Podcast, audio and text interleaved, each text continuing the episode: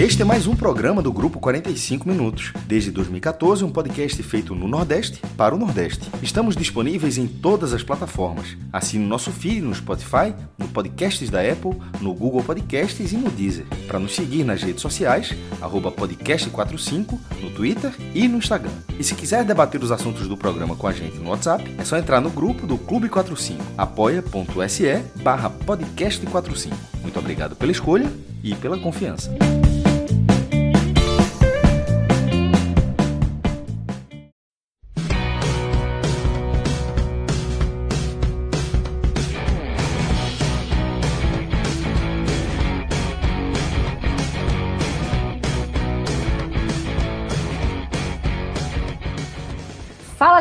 Começando mais um telecast. Vamos falar agora de Série B, Chapecoense 1, Vitória também 1. Um jogo que marcou o primeiro pontinho do técnico Eduardo Barroca à frente do rubro-negro baiano.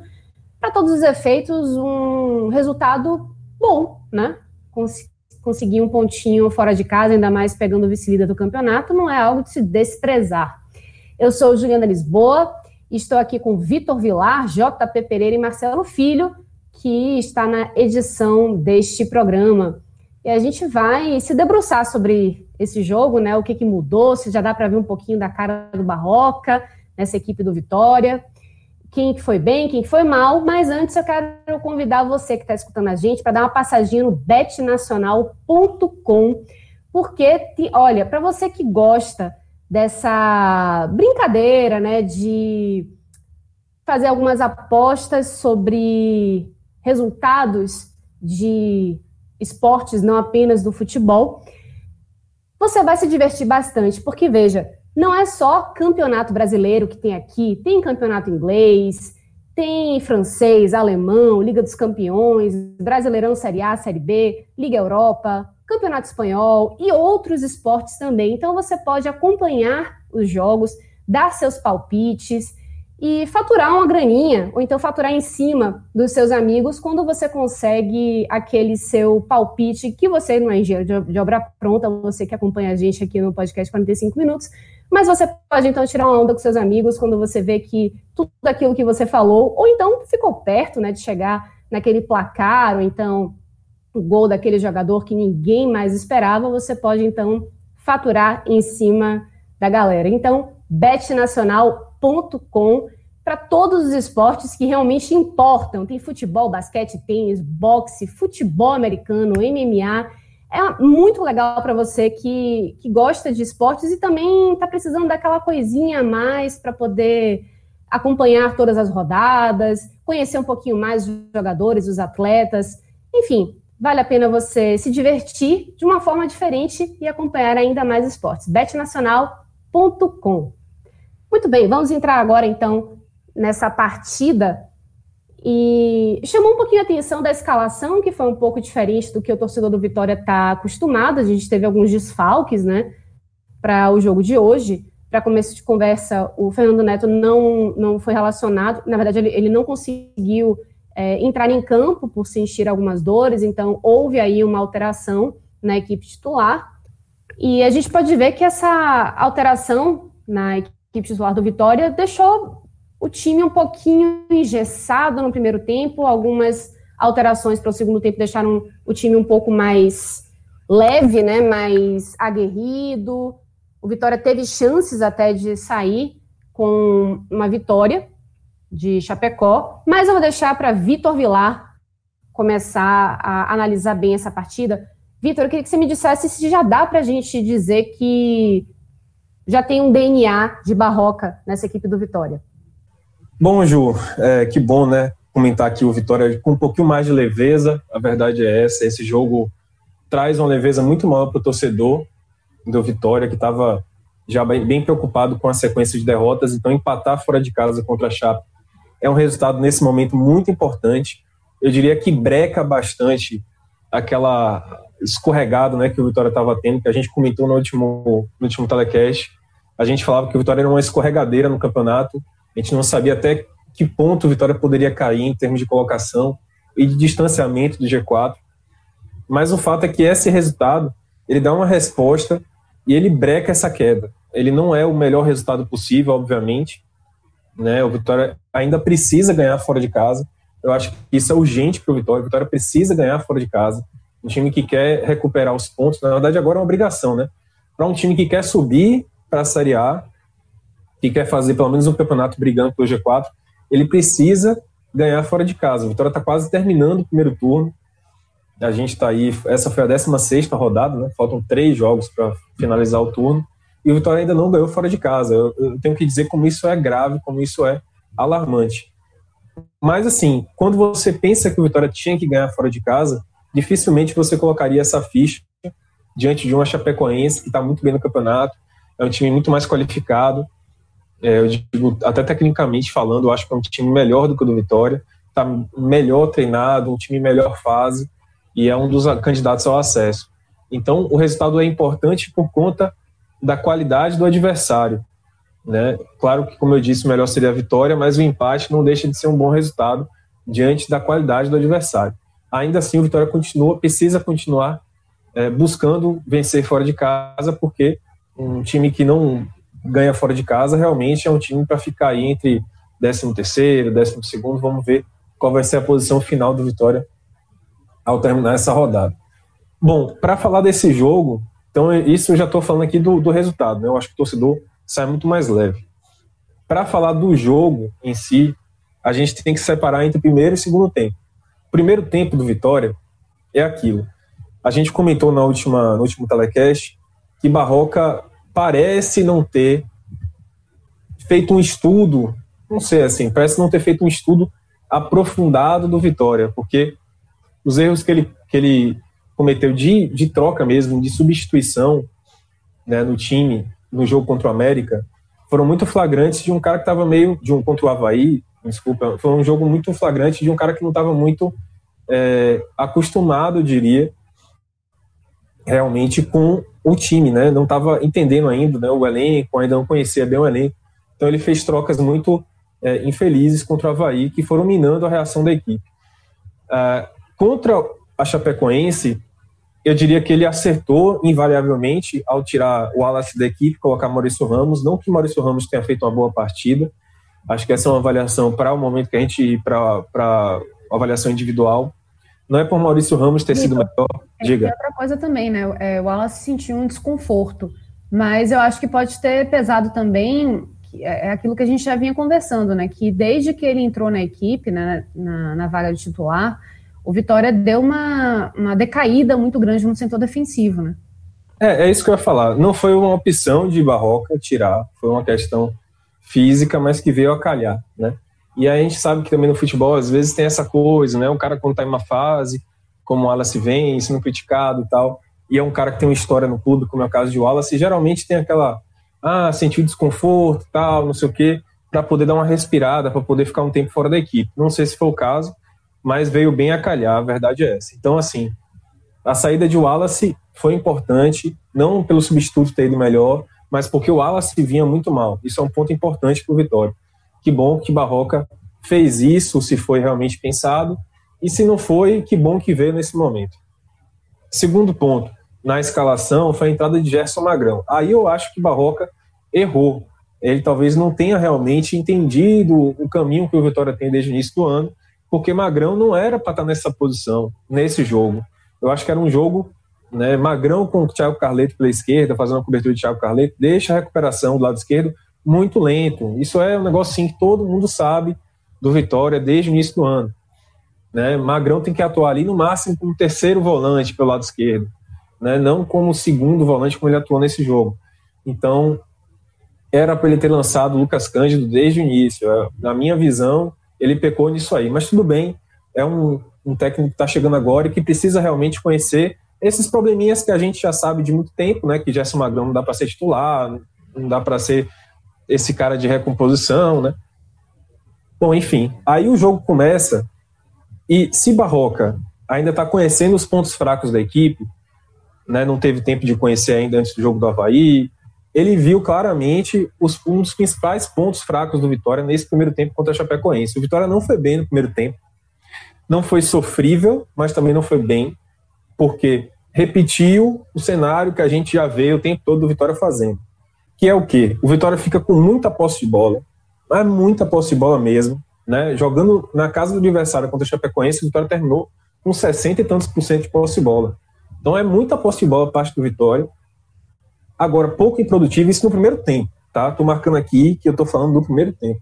Muito pouco produtivo, muito pouco, muito pouca, algumas finalizações, mas nenhuma finalização assim de fato perigosa.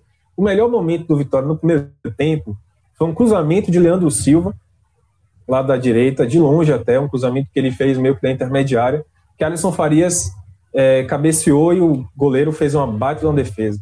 João Ricardo, que por sinal é um personagem desse jogo. Para mim, eu vou falar depois porque ele é um personagem. E aí, o maior erro do Vitória é que ele fica com muita posse de bola, é pouco produtivo, e quando ele erra algum passe em algum setor estratégico do campo, em algum setor sensível, o Vitória tem muito problema para recuperar, para poder retomar a marcação. Tudo bem que o passe de Guilherme Rende, ali, para qualquer time recompor, seria muito difícil, porque foi um passe errado de Guilherme Rende, um erro crucial de Guilherme Rende, num ponto muito complicado, realmente. Mas se você for reparar no, no, replay, a Chapecoense tem uma transição tão rápida naquele lance, o Vitória tem uma recuperação tão lenta, que a Chapecoense fica o tempo todo com é, vantagem numérica naquele contra-ataque que origina o gol. Quando sai o gol do Paulinho Mocelin, tem uns quatro jogadores da Chapecoense já no, dentro da área, sabe? E o Vitória tá com dois. Então, assim, a recomposição do Vitória é muito lenta. E a Chapecoense foi muito perigosa no primeiro tempo em cima dessa jogada. O Vitória errava, perdia a bola e aquela recomposição extremamente lenta que acabava dando espaço para a Chapecoense ser perigosa. A Chapecoense foi muito bem no primeiro tempo, poderia ter feito até 2 a 0 é, e não seria um placar injusto de maneira nenhuma. Aí vem o segundo tempo, muda tudo, dá até para falar aqui de uma maneira mais relaxada. Se eu estava falando de uma maneira meio tensa quando estava falando do primeiro tempo, aqui dá para falar de uma maneira mais relaxada, mais sorridente, porque Barroca deu um golpe de mestre no intervalo. As substituições dele, não só as do intervalo de fato, mas ao decorrer do segundo tempo, foram ajeitando o time e eu não quero aqui embandeirar e dizer que, poxa, que bom, o técnico está acertando, agora o Vitória vai reagir. Não estou falando nada disso. O que eu estou falando é que só você ter um técnico que teve uma consciência maior ao trocar, inclusive em relação ao seu último jogo, que foi o seu jogo de estreia, já é um alento para a Vitória, porque o problema de trocas, de substituições, era um negócio muito sério de Bruno Pivetti. Ele tinha uma dificuldade de ler e de saber qual jogador colocar em campo. E nesse jogo, o Barroca mostrou pelo menos uma leitura de jogo melhor. E ele fez coisas que faziam sentido e que o torcedor do Vitória já pede há muito tempo. Primeiro, ele tirou o Marcelinho, que estava muito mal em campo. E que é um jogador que foi trazido por Bruno Pivetti, de conhecer ele da Bulgária, mas que está muito mal no Vitória. E não vale a pena ficar insistindo nele como titular. E ele colocou um cara, que é Quixadá, que sempre entra bem. Não sei se ele é um bom titular. Não sei se ele jogaria ao mesmo nível como iniciando o jogo. Mas quando ele entra no segundo tempo, ele vai bem. E dessa vez o Barroca colocou ele logo no começo. Sabe? Para tentar uma reação. E conseguiu. O pênalti foi em cima dele. Outra coisa interessante que ele fez, tirou é, tirou Evandro, colocou Vico, tirou é, ele tirou Alisson Farias, colocou Rafael Carioca, adiantando o Carleto. Carleto jogou como meia, meia ofensivo. Tinha um momento que ele caía pelo meio, tinha momento que ele, na vaga ali que seria de Marcelinho, né? Tinha momento que ele caía pela esquerda, pela ponta esquerda mesmo, na vaga de Alisson Farias. Vilar, deixa, deixa eu te perguntar, seria essa a posição ideal de Thiago Carleto, tendo em vista que ele defensivamente tem algumas falhas e, e é uma peça importante, ofensivamente falando, no Vitória? Ju, não sei, porque para jogar de ponta esquerda também precisa de muito vigor físico, muita velocidade, porque tem que acompanhar o lateral, é, adversário, tem que recompor. Não é hoje em dia no futebol não existe aquela coisa de você botar um cara que é pesado para jogar na frente, paradão, que os outros marcam. Mas no futebol hoje todo mundo tem que marcar. Então, Carleto ainda assim teria dificuldade de jogar como ponto esquerdo. Mas para que o jogo apresentava, que era o América, o América não, o Chapecoense, é, recuado, né, um time bem fechado na defesa, Carleto poderia jogar por ali. Dava para na, na, leitura do jogo, dava para ele tentar fazer isso com o Carleto mais ofensivo. E ele colocou, e Carleto foi muito produtivo no segundo tempo. Como meia, como ponta. Teve um passe que ele deu um passezaço para o Léo Ceará, que driblou o goleiro, chutou meio sem ângulo. Foi um belo de um passe de Thiago Carleto, porque ele tem qualidade para isso, né? Ele tem qualidade para isso.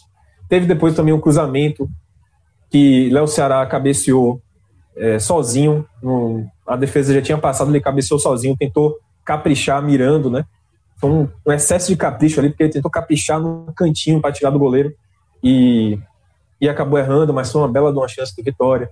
Teve a própria falta de Carleto, que ele bateu direto, o goleiro João Ricardo defendeu, sobrou a bola para Rafael Carioca no rebote.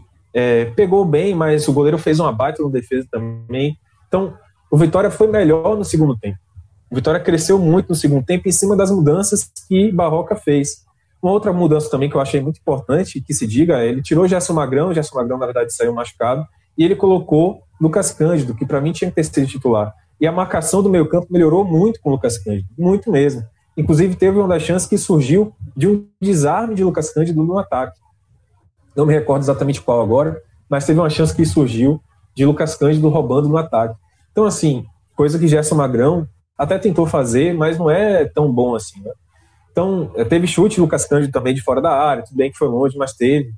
Então, assim, Barroca soube mexer no time e a postura do Vitória, até mais direta, mais ofensiva, buscando mais o jogo, sem, sem tanta é, capricho na posse de bola, foi mais interessante. Então, foi uma resposta que o Vitória deu. Mais uma vez, não quero bandeirar, dizendo que o Vitória está reagindo, que a escolha do técnico foi boa. Não quero nada disso. Eu sei que o torcedor vai se animar.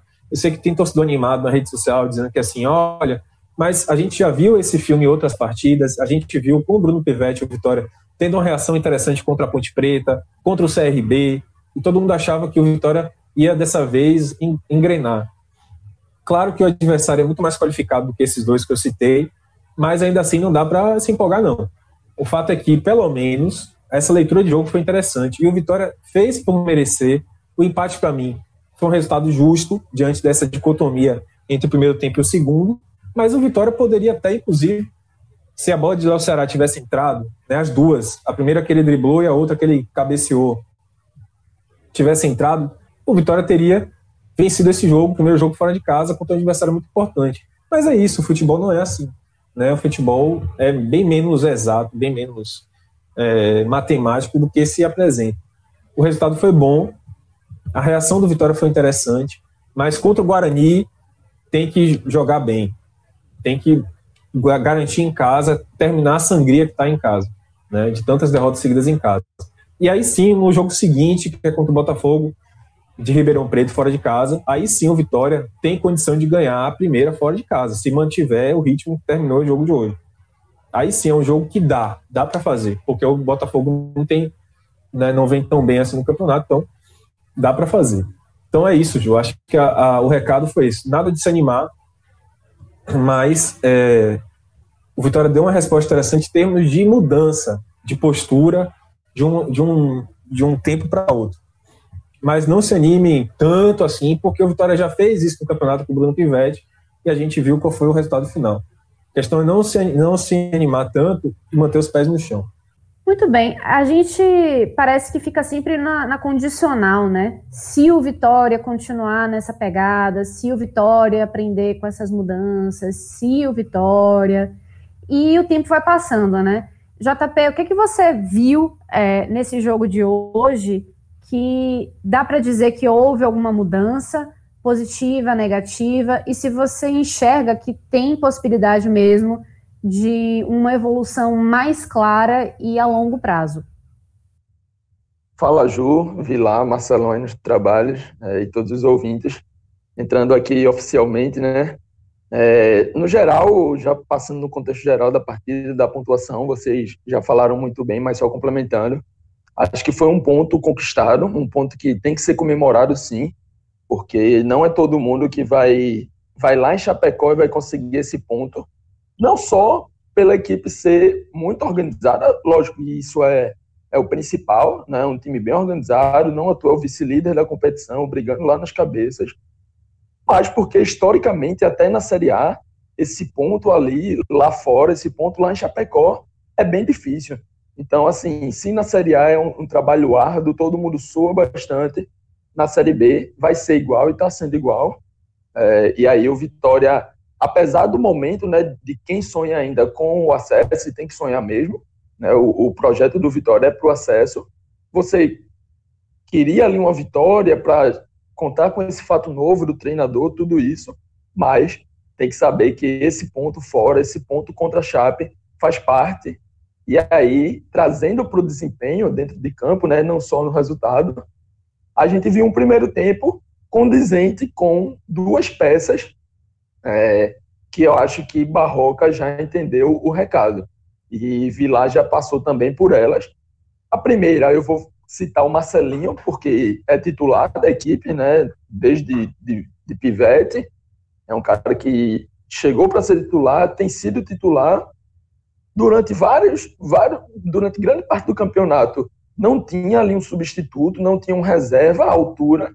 E hoje tem esse reserva que está, no mínimo, à sua altura. Eu já acho que Quixadá já merece a vaga como titular. Então, acho que já passou do, do, do, que Marcelinho tem desempenhado, principalmente nessas últimas rodadas. A gente sabe que são dois caras de qualidade, dois caras que podem até jogar junto, dois caras de idade um pouco mais avançada, a gente já mencionou, ambos jogaram junto lá no Ludogorets da Bulgária, né? Se conhece bastante, mas hoje, é, se tiver que escolher um, acho que Quixadá já merece essa, essa chance. E o segundo ponto, né, desse desempenho um pouco abaixo nesse primeiro tempo do Vitória, é um reserva, é Gerson Magrão, e aí o recado é, ele não pode ser nem o primeiro reserva. Se você não tem alguém da sua dupla titular, né, se você não tem o Rende, se você não tem Fernando Neto, a primeira opção tem que ser Lucas Cândido. Não que Lucas Cândido seja um grande jogador, não que Lucas Cândido é, quer dizer, grande jogador ele é, né? Senão não estaria aí nesse nível. Mas assim, não que ele tenha é, um ele não futebol... compromete, digamos assim. É, exato, né? exatamente. Quando ele não faz ele... uma grande partida, ele não vai comprometer. Isso. E, e, até naqueles pontos em que ele é somente razoável, né, no, na, no futebol, somente razoável em algumas características, ele consegue ser melhor do que Gerson Magrão, porque até o momento, no Vitória, Gerson Magrão não consegue ser nem razoável. Então, assim, que Lucas Cândido seja, talvez para essa função no meio-campo, nessa dupla de volantes, se não tiver é, Lucas Cândido também, que comece a se pensar numa quarta opção, porque é, Gerson Magrão realmente não dá, ele compromete, é, ele não tem essa pegada no meio campo, não tem a qualidade no passe, não tem condução, é, velocidade falta bastante, enfim, a gente pode citar aqui várias coisas que Gerson Magrão pode vir a comprometer no time, tanto defendendo quanto atacando. E aí acho oh, que esse oh, primeiro. JP, mas o penteado dele é retocado. Não, o penteado tá no grau. O penteado não, nunca, nunca sai do, do canto ali, o gelzinho, o laque, não sei o que é que ele passa, tá sempre mantendo em pé ali. Rapaz, impressionante. Difer o cara sai diferente, de sair é, até derrubado, né? Mas o Diferente cabelo, do futebol, né? O cabelo tá sempre em pé, o futebol tá caindo aí cada vez mais. Mas enfim. E aí, o Vitória, para mim, o primeiro tempo foi um primeiro tempo, principalmente ali até o gol. O gol saiu aos 22 minutos. E aí, como eu tenho aquela velha mania de ir monitorando né, as estatísticas durante o tempo, eu tinha visto exatamente aos 20.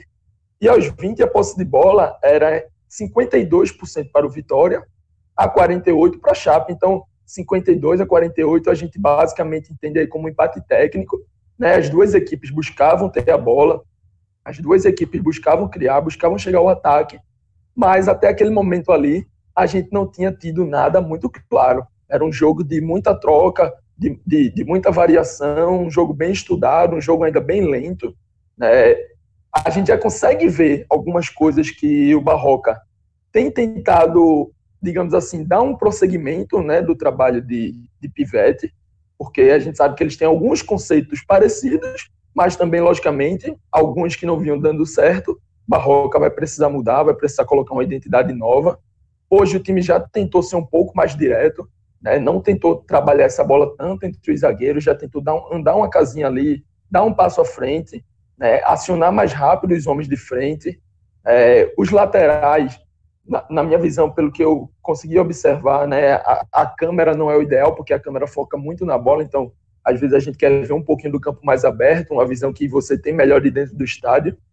Mas os laterais estavam jogando um pouco mais avançados já, né, bem abertos, dando amplitude. É, na minha visão, até o Bocão faz essa função um pouquinho melhor do que o Leandro, mas Leandro também teve uma partida bem regular, né? acho dentro da média ali, é, consegue ser titular nessa equipe. É, e aí, é, eu não consigo dizer 100% que esse time é a cara de Barroca ainda, porque, lógico, é um trabalho muito no começo, somente o segundo jogo, não dá para a gente garantir, não dá para a gente afirmar nada disso ainda.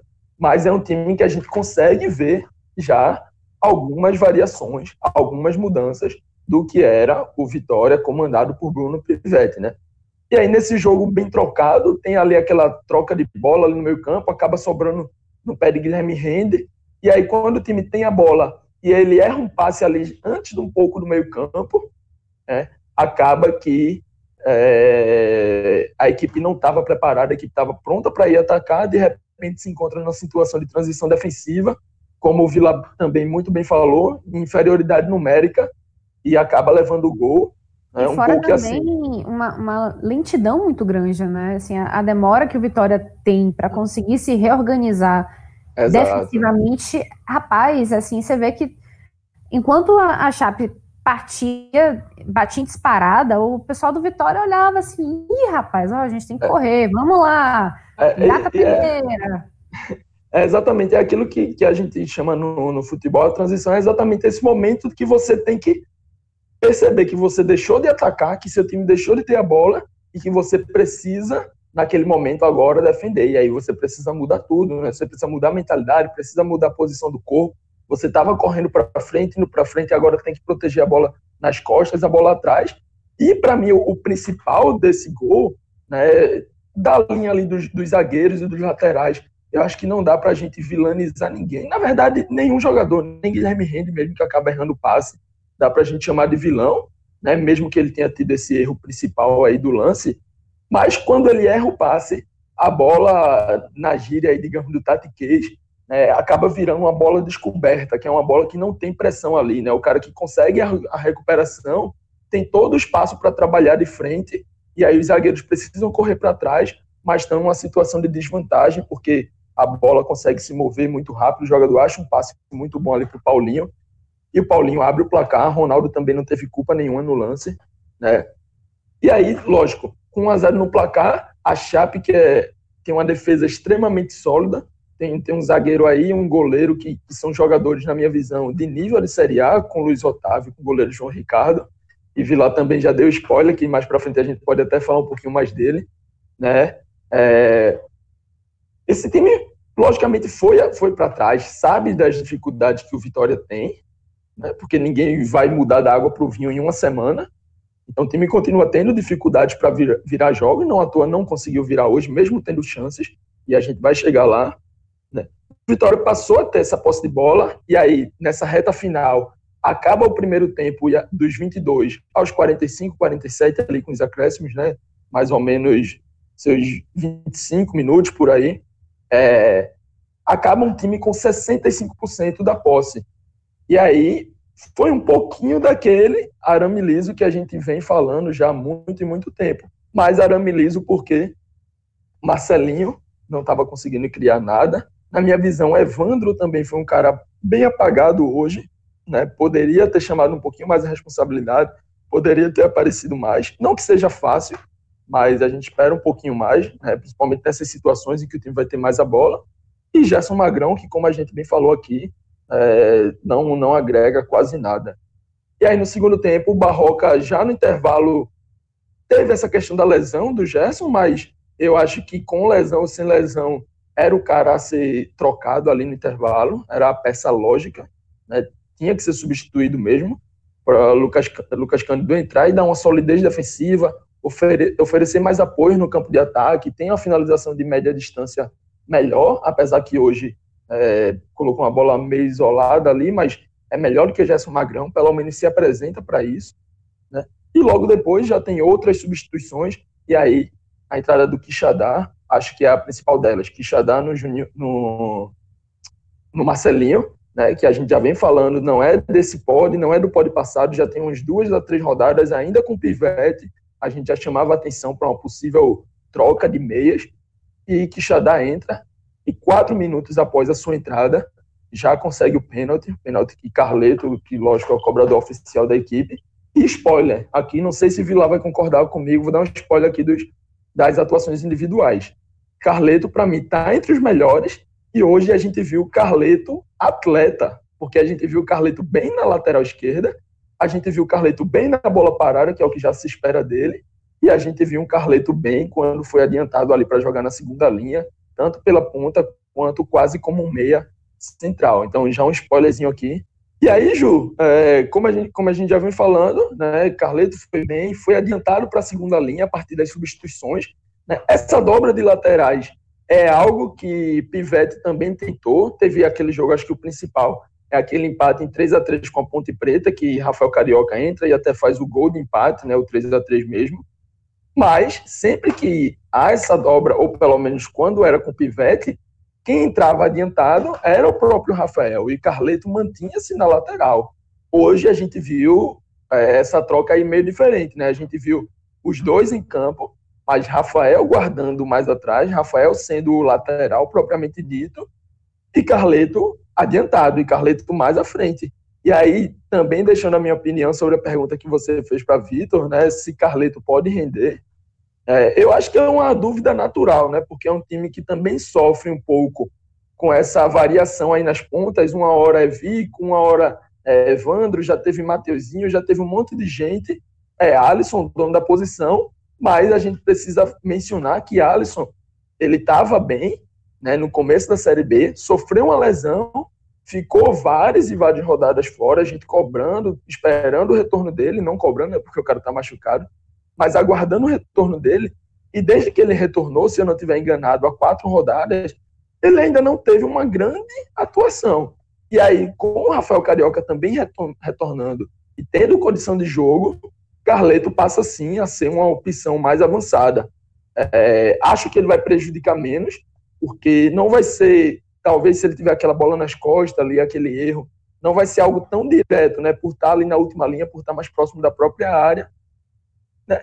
É uma opção. Acho que é importante nesse momento de início de trabalho, nesse momento que Barroca vai fazer testes, vai vai estar tá encontrando a sua equipe ainda, né? O, o que ele pode esperar dela e é importante que tenha o máximo possível de peças dentro do seu elenco, já que contratações de que venham a, a evoluir o nível, que venham fazer esse nível crescer, não parece algo tão tão tão fácil, né? Nesse mercado, digamos assim.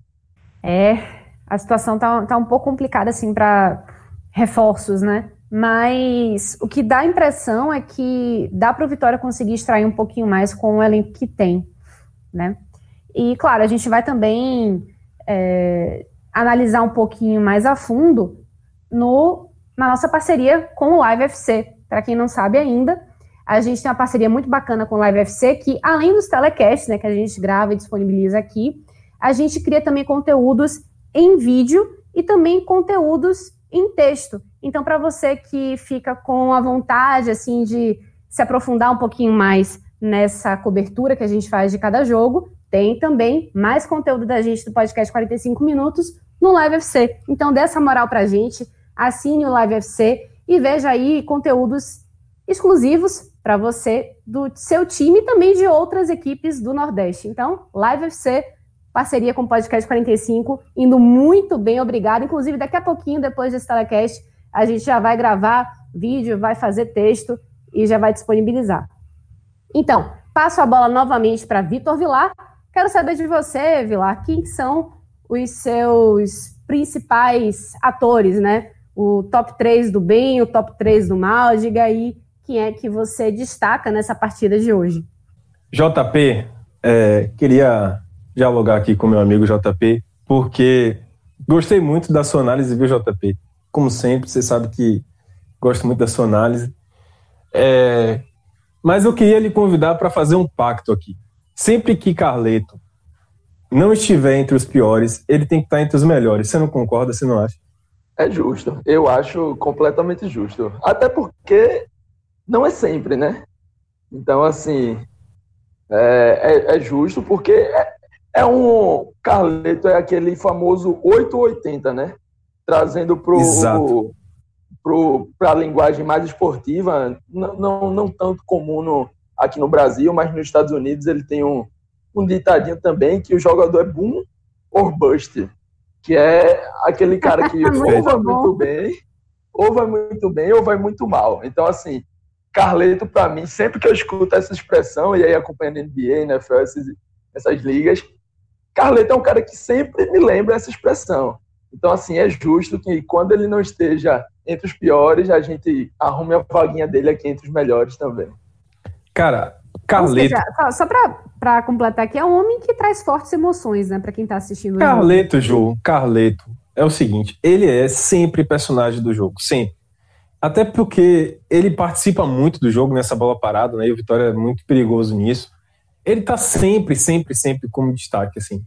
Carleto é sempre personagem. Ele é disparadamente o jogador mais importante pro Vitória, pro bem ou pro mal, assim. Eu digo que ele é o personagem, entende? Tipo, ele é o cara. Ele é a cara do Vitória hoje.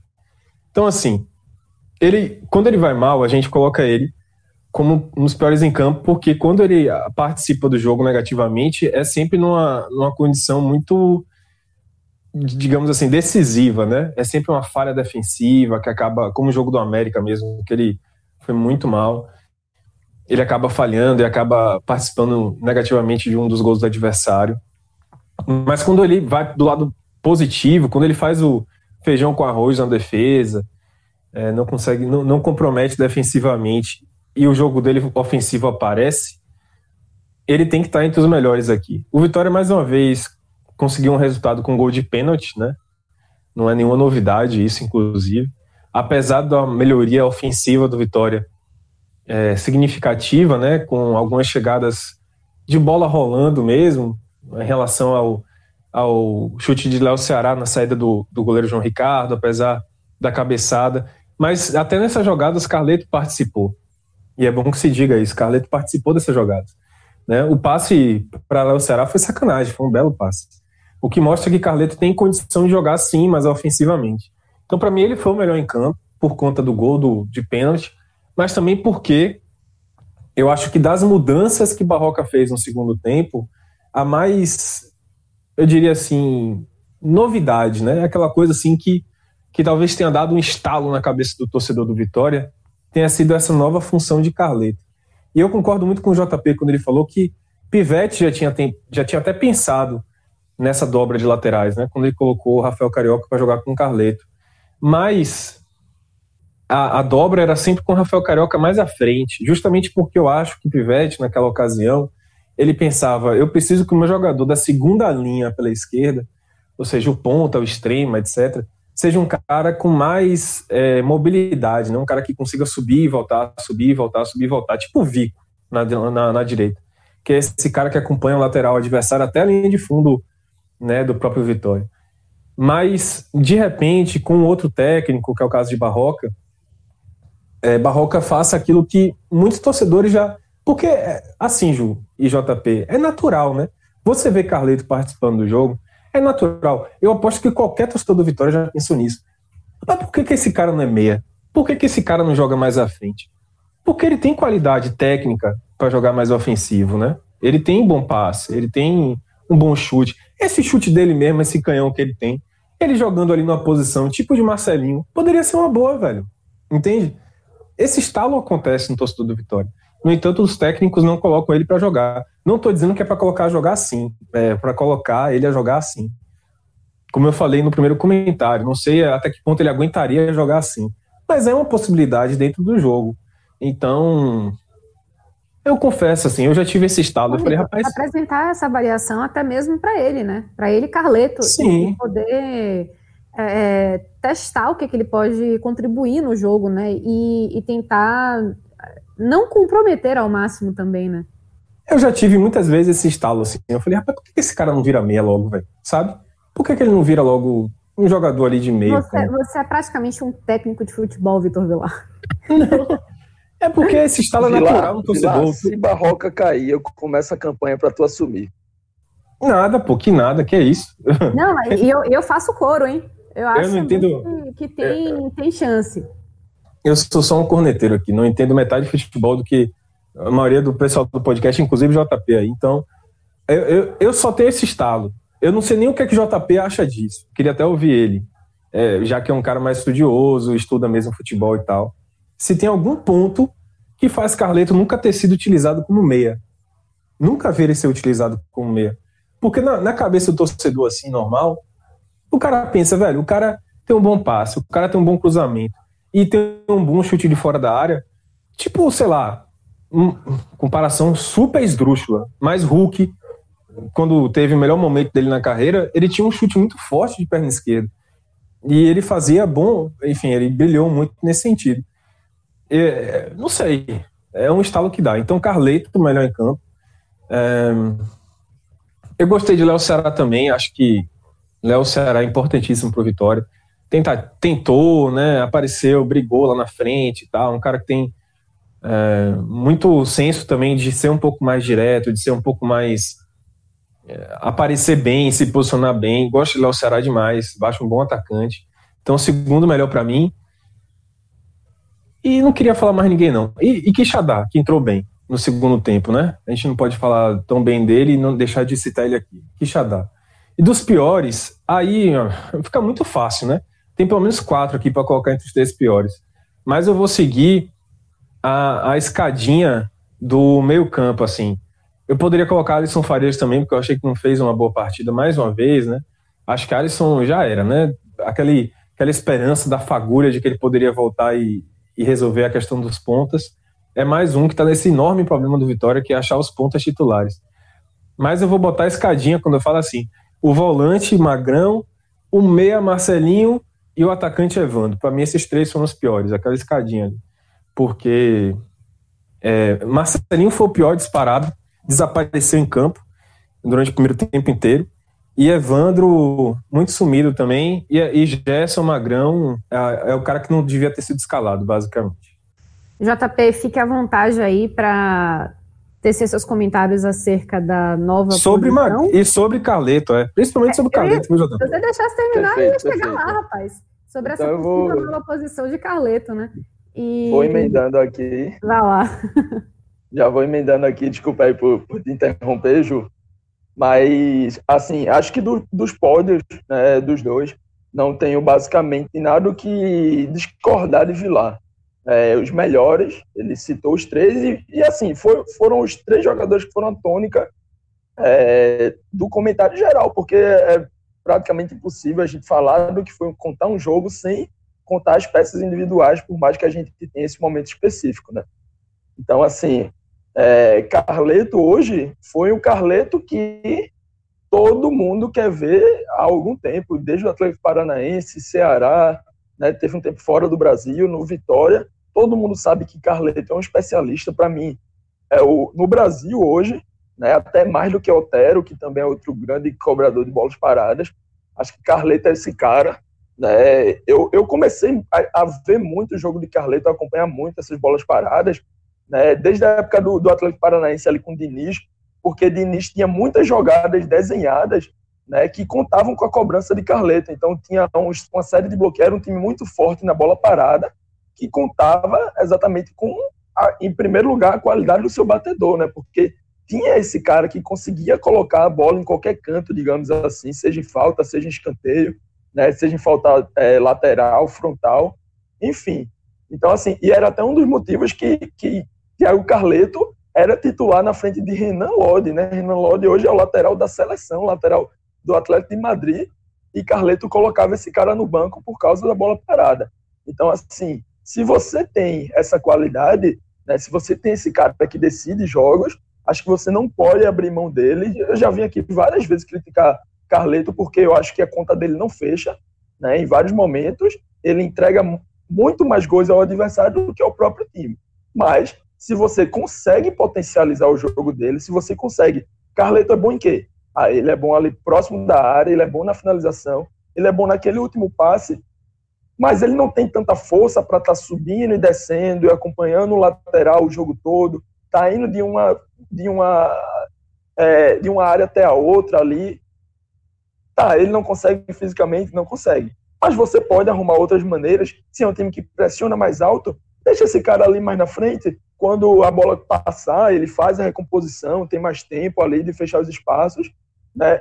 É papel do treinador potencializar. Então, assim, se você tem essa arma, você tem que realmente achar o melhor lugar, achar o melhor caminho ali para encaixar, encaixar é, essa arma, essa opção dentro do seu time. E aí, como ponta, eu já vi muita gente pedindo, não é de hoje, não é de agora, né? Não sou só eu, não é só Vilar, não é só Ju. Muita gente já pede, desde o CAP, desde o Ceará, desde o Vitória. E aí, acho que Barroca agora, com a partida de hoje, lógico, foram só alguns minutos ali, 30, 25 minutos, mas é, um, é uma opção que ele tem que olhar com muito carinho, talvez até uma opção para iniciar partidas. Sobre ele nunca ter sido utilizado, Vilar, é, eu vejo muito porque, assim, hoje já é muito comum, é muito difícil no Brasil a gente ver esse, um, um time que jogue num esquema diferente desse esquema com um centroavante centralizado e dois jogadores de velocidade ali nas pontas, né? É, é, todo time acho que procura esses dois jogadores. No Vitória não é diferente. Tem Evandro, tem Vico, tem Alisson na tentativa, por mais que ele não se firme. E o que é uma característica é, digamos assim, parecida, né? uma característica comum a esses jogadores de velocidade, de drible, é que esses caras eles conseguem conquistar o espaço, o espaço de campo, né? Lógico, se a gente é, é um jogo que você tem que atingir uma meta, então você tem que ir progredindo ali, tem que ir conquistando espaço. E esses jogadores, eles conseguem isso com velocidade, conseguem isso com drible, com condição de, com condução de bola. Mas o jogo não é só não é só feito de espaço de força, que é esse espaço que você consegue imprimir mais velocidade. O jogo de futebol também é feito por espaços de habilidade, que normalmente tendem a ser espaços mais curtos, que você precisa de menos toques, né? E de jogadores com características para esses espaços mais curtos, eles não conquistam tanto os espaços, mas eles fazem os seus companheiros conquistar os espaços. E aí eu vou trazer, lógico, uma comparação que, meu Deus do céu, não chega nem perto do que é o Vitória. Mas o que era Iniesta, né? Lógico, vamos trazer aqui para dentro da nossa realidade, beleza? Iniesta é um craque do Barcelona, tudo, mas Iniesta era um jogador de muita velocidade, de muito drible, de chegar muito ao ataque. Não, não era tanto isso que a gente via no jogo dele. Mas o que era que a gente via? Era um cara que dentro do espaço curtinho ali, mesmo com dois, com um jogador nas suas costas, ele conseguia proteger bem a bola e conseguia dar um passe de muita qualidade, fazendo os companheiros de time conquistar os espaços de campo. Então, assim, Carleto talvez seja um jogador com uma característica dessa, uma característica de trabalhar melhor em espaços curtos, de trabalhar melhor com poucos toques, mas de fazer os companheiros chegarem mais próximo ao, ao, ao gol, né? Que é, no fundo é o que importa. Então, essa, essa é a minha visão aí. Não, não, rapidinho, JP, eu preciso, eu preciso te interromper, porque assim, alguém manda o link desse podcast para Barroca, por favor, porque eu acho que sim. Faça isso comigo, não, rapaz. Não, olha só as dicas preciosas que, que, que ele pode absorver aí e dar um upgrade aí nessa, nesse posicionamento de Carleto. E, enfim, quem sabe conquistar coisas mais positivas para o Vitória, né? Mas pronto, pode seguir aí seu pensamento. Aí, valeu, valeu aí o elogio. Mas só seguindo, então, eu fecho o meu pódio, o Carleto, logicamente, é o primeiro. E segundo, eu vou colocar Quixadá, e aí, porque eu acho que ele entrou muito bem, criou, ganhou o pênalti ali, né? Foi quem cavou, quem conseguiu a jogada. Teve outras boas jogadas além disso. E terceiro, Léo Ceará, porque assim é um centroavante de, de muita qualidade. Hoje teve chances, não conseguiu finalizar, não conseguiu fazer o gol porque encontrou ali pela frente um, um goleiro ali do América, né? Que desculpa, um goleiro da Chapecoense que já está em altíssimo nível há vários anos. É um goleiro que para mim deveria estar na Série A com muita tranquilidade, assim como o próprio Ronaldo do Vitória também. Né? E aí, quando você encontra um cara desse pela frente, com certeza vai ser mais difícil. Então, esse foi o pódio dos melhores. E o dos piores, Estou abraçado aí com os citados de, de Vilar também, até em ordem, fazendo a escadinha ali de baixo para cima. Gerson Magrão, que não deveria nem ter sido titular. Marcelinho, que já está merecendo o banco. E Evandro, que a gente espera que, ele, espera que ele apareça mais um pouquinho. A gente espera que ele dê mais opção durante o jogo, né? E aí, e aí acaba sendo isso. E, e Ju, só para complementar, né, um jogo como esse de hoje para Evandro acaba sendo até um pouco do que eu falei sobre esse jogador que conquista e o jogador que faz o, o companheiro conquistar o espaço. Porque Evandro normalmente é esse cara que conquista. Mas quando você enfrenta um time fechadinho, um time que está lá atrás, um time que está te negando espaço, você não precisa tanto de caras que vão resolver ali sozinho, porque ele não vai ter tanto essa esse espaço de força, esse espaço mais longo, esse espaço que ele vai conseguir imprimir velocidade. Ele precisa trabalhar mais toques curtos, mais apoio, mais infiltração, e essa não é tanto a característica de Evandro. Então, talvez seja aí mais um jogador que, dependendo do cenário, né, Barroca e qualquer treinador que seja, possa rever aí essa utilização ou, melhor, potencializar a utilização desse jogador. É isso, né? Repertório. É o que a gente vem falando também, pedindo, né? Que o Vitória eh, tenha um pouquinho mais de, de repertório e que os atletas abracem, né? Essa, essas, essas novas formas de jogar, formas diferentes de jogar, para não ficar uma coisa tão repetitiva, né? E, e que traga é, que traga resultado, né? Que, que dê para absorver bem e que traga resultado a depender de cada situação de jogo, né? É isso aí. Você, mais uma vez, JP, gabaritou. Então, minha gente, Valeu, acho que acho que com isso nós encerramos, né? Um, um, um, telecast assim, bem extenso, né? Que a gente conseguiu se debruçar bastante, não apenas sobre o jogo, mas também é, a cara de Barroca, se é que a gente já pode é, falar sobre isso, né? O, o, o DNA dele no, no time, é, até mesmo novas e possíveis formas de jogar dos próprios jogadores, então tá aí recheado de, de coisa para se analisar, né? Então, quero deixar um, um salve, um agradecimento muito grande para você que escutou a gente até aqui. Um beijo, um abraço forte para os meus companheiros de telecast e até uma próxima.